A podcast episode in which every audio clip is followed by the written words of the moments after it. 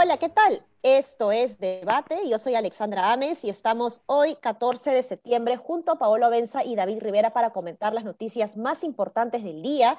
Y el día de hoy sí que tenemos varias noticias para comentar. Hemos amanecido con una resolución en donde se nombra a Julián Palacín Gutiérrez como presidente del Indecopi. Esto significa que Jania Pérez de Cuellar ya no estaría en este, esta entidad. Eh, y bueno, la designación de Julián Palacín ha generado diversas reacciones. Julián Palacín es el hijo de eh, el abogado Julián Palacín, es especialista en derecho aeronáutico y su hijo Julito también se ha especializado, como le dicen, ¿no? Eh, Julito se ha especializado también en eh, temas de derecho aeronáutico, en la propia em, en la propia eh, empresa de su papá, en donde eh, se encargaban básicamente también de trabajar eh, la cobranza de seguros a las víctimas de accidentes de tránsito. ¿no? y como decía, esto ha generado diversas reacciones. Em, él ha sido candidato por Perú Libre en dos ocasiones cuando cerraron el Congreso y en esta última también postuló, pero no llegó a entrar. Y él también es abogado, él es egresado de la Universidad San Juan Bautista. Eh, y ha, circulado una serie de, denuncias alrededor de él y la labor que haría él con su papá respecto a la forma como se cobran los seguros eh, de las víctimas de, em, de, las líneas aéreas, ¿no? Eh, esto ha generado, como les digo, reacciones diversas y entendía que se había voceado más bien a José Tábara como el presidente de Indecopi, pero al parecer pues ha sido solo designado eh, parte del Consejo Consultivo. ¿no? ¿Cómo han visto ustedes esta noticia? Desgracia, una total desgracia. Pero una total desgracia, no es que yo diga que los anteriores presidentes de Indecopi han sido la panacea, maravillosos. Ivo Bagliuffi, por ejemplo, no es que estoy diciendo que Ivo fue un gran presidente de Indecopi. Lo mismo Jania, yo creo que con Jania Pérez de Cuellar estaban en un camino de mejora y reestructuración interna estaban intentando que los vocales no tuvieran conflictos de interés, que no trabajaran part-time, etc. ¿no? Estaban haciendo algo.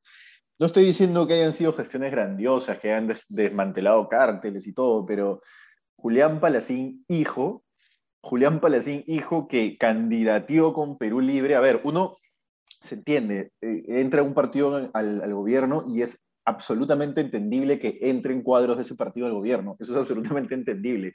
Pero Julián Palacín, hijo, se ve claramente como un pago de favores políticos, porque no, tiene, no hay otra razón detrás de eso. Además, el tipo ha llevado procesos en Indecopi, se ha llevado procesos en salas de Indecopi antes, este, este, digamos, tiene intereses él y su familia, su padre en el estudio que se especializa en, Derecho Aeronáutico, este, intereses que luego se van a disputar en Indecopi. Entonces es un problema complicado. Y hacia eso le sumas que el tipo tiene como único mérito ser el hijo de su padre. Entonces, ¿qué gobierno de cambio es este? ¿no? O sea, ya no es la dinastía de los, de los Gagliuffi, sino es la dinastía de los Panasí, Palacín. Los Gagliuffi por inventarme, porque no estoy diciendo que él tenga solo el mérito de ser el hijo de su padre, pero digamos, ya no es una dinastía sino la otra. Entonces, es absolutamente nefasto. ¿Por qué? Y con eso termino, porque el Indecopi es clave si tú no quieres hacer populismo eh, económico. Es decir, si tú realmente quieres promover las competencias, romper los oligopolios en el país, etcétera, necesitas trabajar con un Indecopi técnico, con un Indecopi que sepa lo que está haciendo y no con un tipo al que está ahí por como se está viendo, pagar un favor político de un tipo que se, que, que se sumó a la campaña. ¿no? Sí, en línea con lo que dices, Pablo, en los últimos gobiernos ha habido eh, presidentes de Indecopi más o menos eh, intervencionistas, no es la palabra, ¿no? Pero más propensos a la regulación y menos propensos a la regulación dentro, a pesar de que Indecopi es un organismo regulador por esencia, ¿no? Pero ha habido, digamos, posturas o tendencias marcadas, pero todos han sido personas capaces, ¿no? Este yo la verdad que esta designación es, es terrible, no tiene ningún, o sea, no hay ninguna explicación eh, basada en su experiencia profesional que, que, sostenga por qué él tiene que ser presidente de Indecopi, básicamente el lobby de su papá que ese tiempo estaba peleando por él tener un cargo, que su hijo tenga un cargo, ¿no? Su hijo también estuvo voceado, creo, como ministro de Transportes en el, eh, esa, esa, tarde eterna del gabinete que no juramentaba. Sí. ah, y de hecho, dato, dato David, que el, el papá compró un fajín. O sea, que de que el papá compró un fajín, compró un fajín. Yo creo que se quedado con el fajín en la casa. o sea, eso sí, eso es comprobado. Claro, está esperando y debe estarle reventando el teléfono todos los días a alguien, entre ellos a Bellido, y ha conseguido esto, ¿no? Este, y lo otro, esto que mencionaba de la diferencia con la designación del representante del MEF, que es José Tábara, ¿no? Este, o sea, está claro que hay dos gobiernos caminando en paralelo, que no hay coordinación, o se dirá, vamos a designarlos, pero cada quien decide a su representante sin ninguna lógica más que la propia y la sectorial. Entonces, claro, esto es un montón de gobiernos, partidos, dependiendo de cuál es el ministro, ¿no? Este, nada, eso es caótico. Caótico, caótico. Pero bueno, caótico también lo que está sucediendo en San Juan del Urigancho, ¿no? Y es eh, buena la nota que ha sacado Sudaca para visibilizar esta situación, que es algo lamentablemente recurrente. Suele eh, pasar, y la última vez pasó en, verano inclusive, estos eh, aniegos que dejan sin agua al distrito más poblado del Perú y uno de los más pobres de Lima Metropolitana, ¿no? Eh, este, el hecho de quedarse sin agua no es algo sencillo para un distrito como San Juan del Urigancho, que en principio es bastante poblado. Eh, en segundo lugar, hay zonas en donde el camión cisterna simplemente no puede entrar, no puede subir, no puede pasar, y por lo tanto los vecinos tienen que bajar para poder recoger el agua en baldecitos, porque tampoco lo pueden cargar en cilindros, porque evidentemente pesa un montón, ¿no? Entonces, eh, eh, hay, hay eh, historias muy, muy duras alrededor de, quedarse sin agua, ¿no? No puedes cocinar, no puedes mantener la limpieza que quisieras en tiempos de pandemia, además, que es fundamental, ¿no? Entonces, es, muy duro lo que están viviendo los vecinos de San Juan del Urigancho y es importante que, como digo, que se visibilice esto porque eh, primero eh, Sedapal tiene que tomar cartas en el asunto para que este, este tipo de cosas no vuelva a suceder, hace falta un mantenimiento adecuado. Yo veo que el presupuesto Sedapal está... Eh, para, hacer, para hacer mantenimientos a lo largo de toda la ciudad. Creo que aquí Sedapal debería priorizar justamente en las zonas en donde esto es recurrente.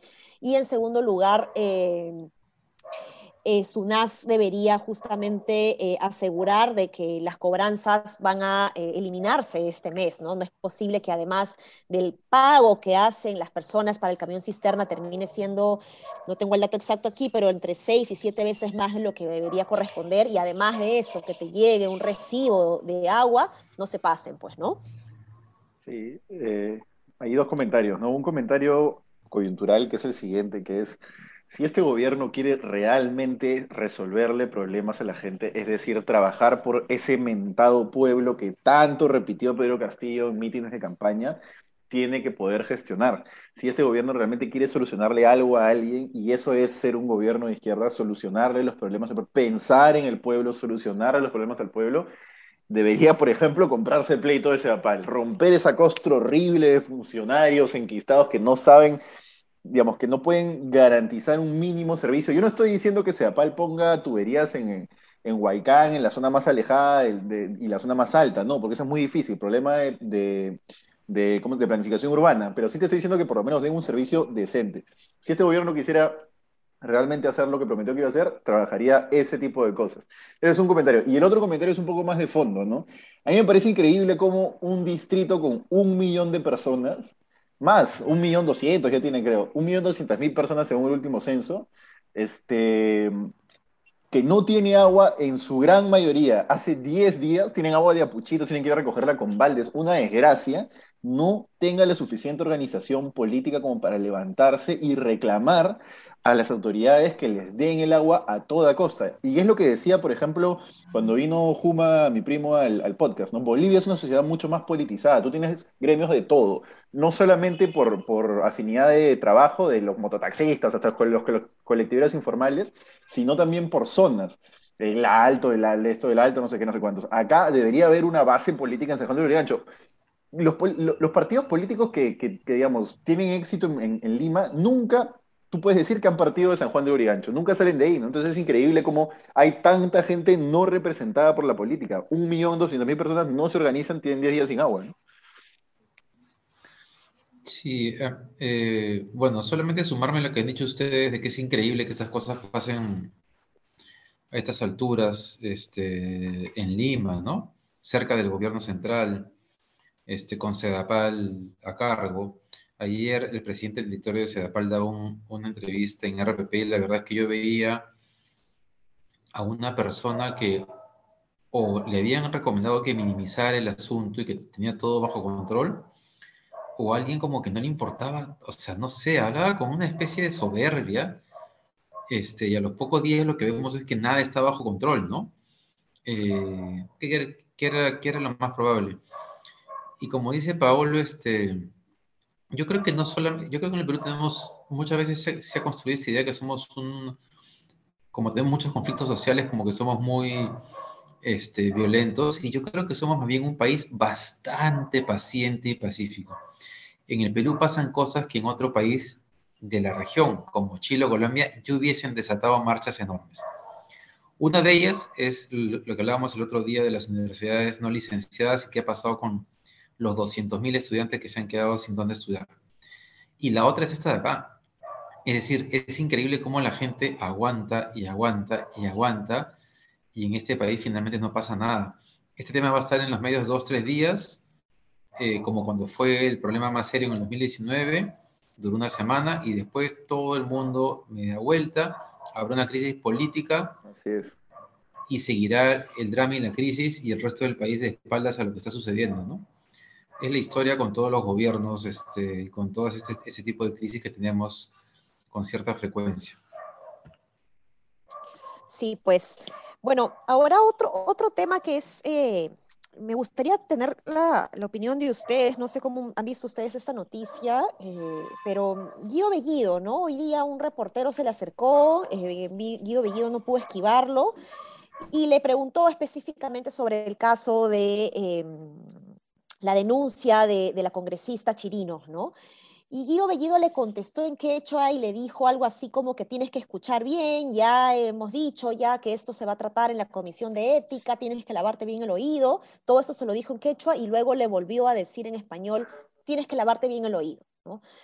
Eh, y a mí la verdad que me, yo me sentí ofendida por lo que ha hecho Bellido con, con, este periodista, porque es una malcriadez, no es la forma de contestarle a alguien que no sabe si entiende o no el idioma quechua, lo más probable es que no. Entonces, que, que le responda ante una pregunta, que le responda en un idioma que el periodista no entiende y que luego eh, eh, le diga, lávate bien el oído, es de verdad, me parece muy abusivo de parte de Bellido, ¿no? Ustedes podrían decir, ya, pero Alexandra, pero es que el quechua es un eh, idioma para, para, comunicarse con la población vulnerable, de acuerdo, pero es que este recurso del uso del quechua ya no está siendo usado para comunicarse con la población vulnerable o con un, con un grupo vulnerable, porque no todos los grupos vulnerables hablan quechua, y eso hay que dejarlo claro también, sino para eh, mostrar una distancia, ¿no? Y una distancia jerárquica, vertical, entre un, alguien que tiene poder y yo, yo, te, yo hablo como yo quiera y piña tú si no me entiendes, ¿no? Eh, me parece que está quedando muy mal Bellido con esa actitud. Pero bueno, no sé cómo lo han visto ustedes. David, tú. Yo lo que veo, yo lo que veo en Bellido este, es una persona que está como desconcertada y acorralada y reaccionando y, que ese escenario le, está haciendo sacar lo que él en verdad es, ¿no? Fuera de los espacios de control del Congreso que sabe muy bien lo que va a decir, la frase que va a decir para provocar a la presidenta del Congreso, y que lo que va a pasar es que va a seguir cometiendo este tipo de, no son errores, ¿no? Este tipo de, no sé, de muestras de cómo él es en verdad. Este, eso.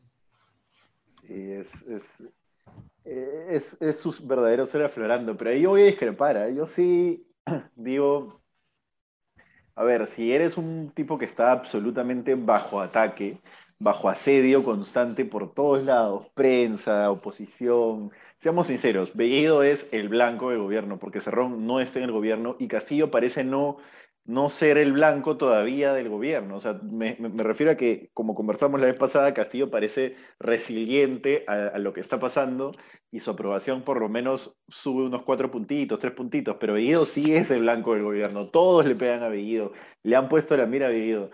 Yo no sé, o sea, yo sí entiendo por qué reacciona como reacciona, ¿no? Más allá de que lo quiera o no lo quiera Bellido, pero sí entiendo por qué reacciona como reacciona. No, digamos, si es que tú toda tu vida has chachado coca y un día vas a un hemiciclo y todo el mundo hace un escándalo porque tú haces lo que has hecho toda tu vida, no creo que estés muy propenso a responderle a todas esas personas, sean oposición o prensa, de la mejor manera posible. Y ahí sí me voy a poner humano.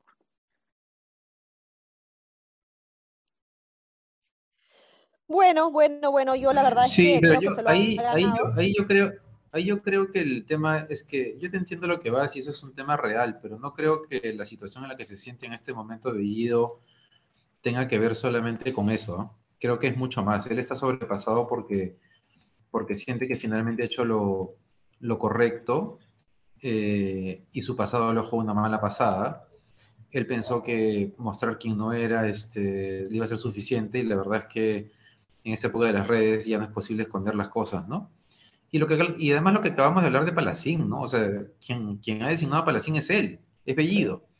Entonces, digamos que está haciendo cosas suficientes como para, como para tener a todos los medios encima de él. Sí, bueno, y otro tema que ha estado caliente desde el fin de semana es el tratamiento del cuerpo de Abimael Guzmán, ¿no? Ya el Ministerio Público, eh, a través del Instituto de, Medicina Legal, ¿no? ha eh, sostenido que se va a disponer de eh, los restos de Abimael Guzmán y estos van a ser cremados, no van a ser entregados, no hay formalmente alguien que reclame el cuerpo, ¿no? Como ya hemos discutido el día de ayer. Entonces, esto ya estaría pasando la página porque ya hay un pronunciamiento por parte de la Fiscalía. Entonces, por un lado, bueno, qué bien que ya tengamos una propuesta, eh, una decisión desde este ámbito, pero la verdad que eh, ha dejado mucho que desear em, las opiniones del Ejecutivo, ¿no? Muy blandas, muy esquivas, em, a través de tweets, este, y, no me parece correcto. Y justamente por eso, pues, es que insisto en que Bellido, pues, no, no, no es que esté siendo atacado por el gobierno, sino que la forma de comunicarse está siendo muy mala, ¿no? Con la, con la ciudadanía y con la prensa particularmente.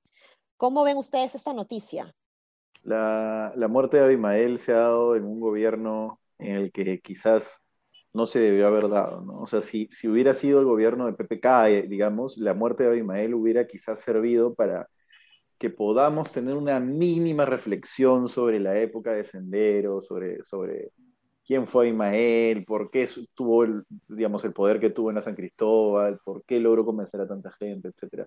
Pero dado que ha ocurrido acá, yo creo que todos nos hemos centrado en el cuerpo principalmente porque está tan presente el tema del terrorismo, sea real o no en, la política peruana hoy, no, sea real o no en su vínculo con el gobierno, no, no me refiero exactamente a eso, me refiero a, a está tan presente en la retórica política que, que, digamos, no hemos podido tener una visión un poco más de fondo, ¿no? Entonces, lamentablemente se ha muerto en este gobierno y vamos a ver si Fujimori ocurre lo mismo, ¿no? No sé. Sí, estoy de acuerdo contigo. Este, no ha habido reflexión ni habrá. Eh, digamos, hace un momento veía en la televisión a unos grupos de manifestantes tipos estos de la resistencia, ¿no? En la puerta de la casa del fiscal de la Nación pidiendo su renuncia. Yo no sé por qué, la verdad. O sea, no sé qué cosa ha hecho la, la fiscal respecto a ese tema. que, sea su responsabilidad. Quieren, quieren tirarlos al mar y fuera de las 200 millas.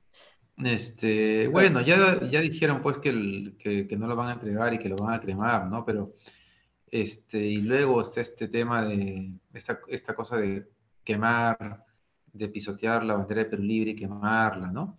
Entonces, claro, si yo fuese un poblador de los que todavía le da el beneficio de la duda Castillo, que piensa que representa el cambio, yo miraría esto y, y yo pensaría que, que, este, como que hay un grupo de loquitos que están, no sé, intentando que las cosas no cambien, ¿no? Todo está muy polarizado y la polarización elimina cualquier posibilidad de reflexión. Es simplemente quién grita más fuerte, quién, a quién se le ocurre este, la frase mejor hecha. Es, el, es, es, el, es, es la política construida en función a tweets. Mm. Este, nada, eso. Sí, pues complicado. Bueno, hoy estamos casi por la hora, pero no quería dejar de, comentar otro tema que me, parece importante. Yo creo que no hay que alarmarnos, pero sí generarnos esta, como su nombre lo dice, preocupación, ¿no? La preocupación eh, para poder encargarse a tiempo y prevenir de lo que pueda suceder en otros colegios. ¿A qué me refiero? a que en un colegio de La Molina se han suspendido las clases, bueno, semipresenciales es lo que anuncia eh, uno de los titulares, pero en realidad no, eran clases semipresenciales oficiales, sino unas actividades eh, culturales que se estaban dando en el colegio, digamos que también dentro del marco de la semipresencialidad, em, en donde se ha detectado a dos niños contagiados con COVID. Eh, según entiendo, todavía no hay registro o confirmación de que el contagio se ha dado en el colegio y aparentemente esto ha sido afuera del colegio eh, estos dos niños. Eh, sin embargo, han cerrado el colegio y han pedido que exista una cuarentena de 14 días de estos niños. ¿no? Entonces creo que el protocolo está ahí, activado. Eh, es, es, lamentable que haya sucedido esto, pero también es importante que suceda en este nivel así chiquitito para justamente tan, tantear o pautear, digamos, las reacciones que, que, hay cuando sucede una cosa como esta y qué complejidad hay alrededor de la activación de un protocolo, ¿no? Eh, ¿Cómo han visto ustedes esta noticia? Claro, va a ocurrir, va a ocurrir sin dudas, ¿no? Entonces, lo bueno es que ahora parece que ha ocurrido sin mayores complicaciones y que además eh, se ha podido controlar. Entiendo que no hay mayores contagios, ¿no? Entonces, es bueno, es bueno porque va a ocurrir, va a ocurrir muchísimo, ¿no? Cuando vuelvan los colegios va a ocurrir muchísimo y es bueno que la gente sepa que eso no significa que la epidemia de nuevo va a alcanzar a todas las familias del colegio. Es bueno, es bueno saberlo. Aunque vamos a ver cuando realmente vuelvan las clases quiénes van a estar vacunados. Si llegará a vacunar por lo menos a la gente de secundaria, entendería que deberíamos, ¿no? Para marzo del próximo año, al ritmo que vamos, deberíamos ser vacunados hasta los mayores de, ¿qué? de 12, de 14. No estoy claro.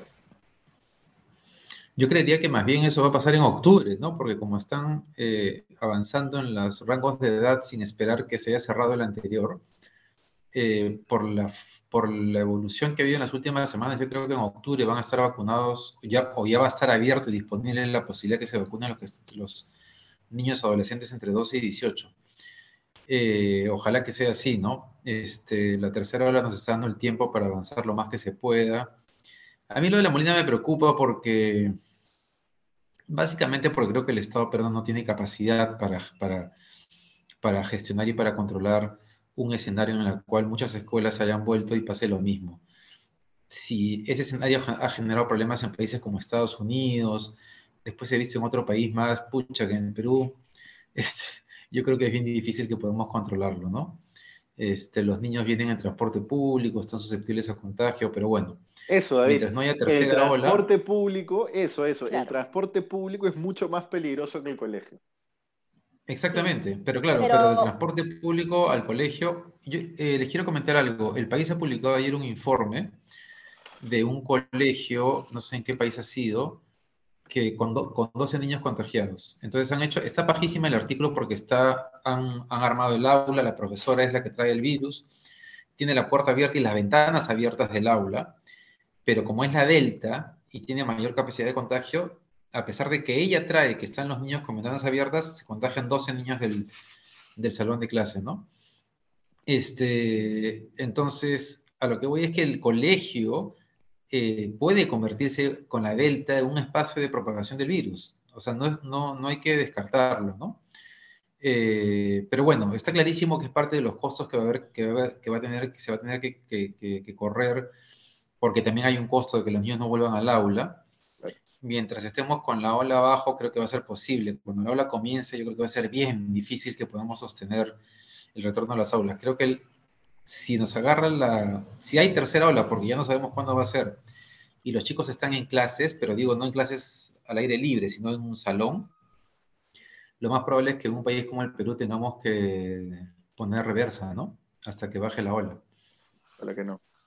Sí, pero ahora tampoco es que haces pues un piloto para ver cómo funciona el, retorno a la presencialidad con los 10 colegios más caros de Lima, ¿no? Claramente así no operan y, y, esa no es la infraestructura, ni disposición, ni equipamiento, ni capacidades que tienen todos los colegios del Perú, ¿no?